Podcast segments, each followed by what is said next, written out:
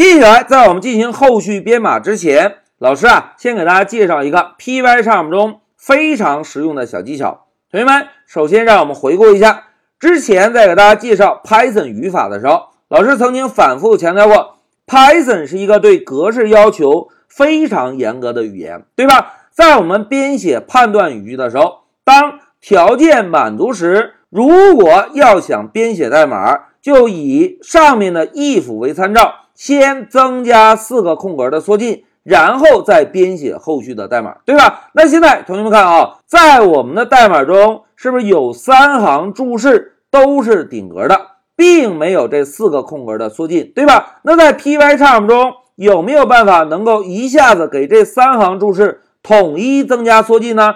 哎，这就是在这一小节中，老师要跟大家分享的非常实用的小技巧。那现在同学们看啊，老师选中这三行注释，摁一下 Tab 键，哎，向右移动了，并且每一行注释前面 Pycharm 呢都会自动帮我们加四个空格的缩进。那如果老师再摁一下 Tab 键呢？哎，大家注意看啊，Tab 键，哎，是不是所有的代码又向右移动了，对吧？同时 Pycharm 告诉我们，大哥缩进加多了，加多了，那想退回去怎么办呢？哎，同样很方便。大家看，摁住 Shift 键，再摁 Tab 键，走。哎，是不是整体向左移动了，对吧？如果我们再摁一下呢？哎，又顶格了。同学们，在这一小节中啊，老师呢就跟大家分享了一个在 Pycharm 中非常实用的小技巧，就是我们可以选中一大段代码，用 Tab 键向右统一增加缩进，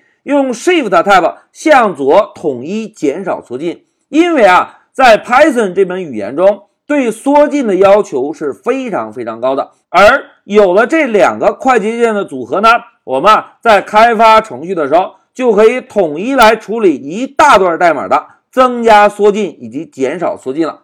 好，讲到这里，老师先暂停一下视频。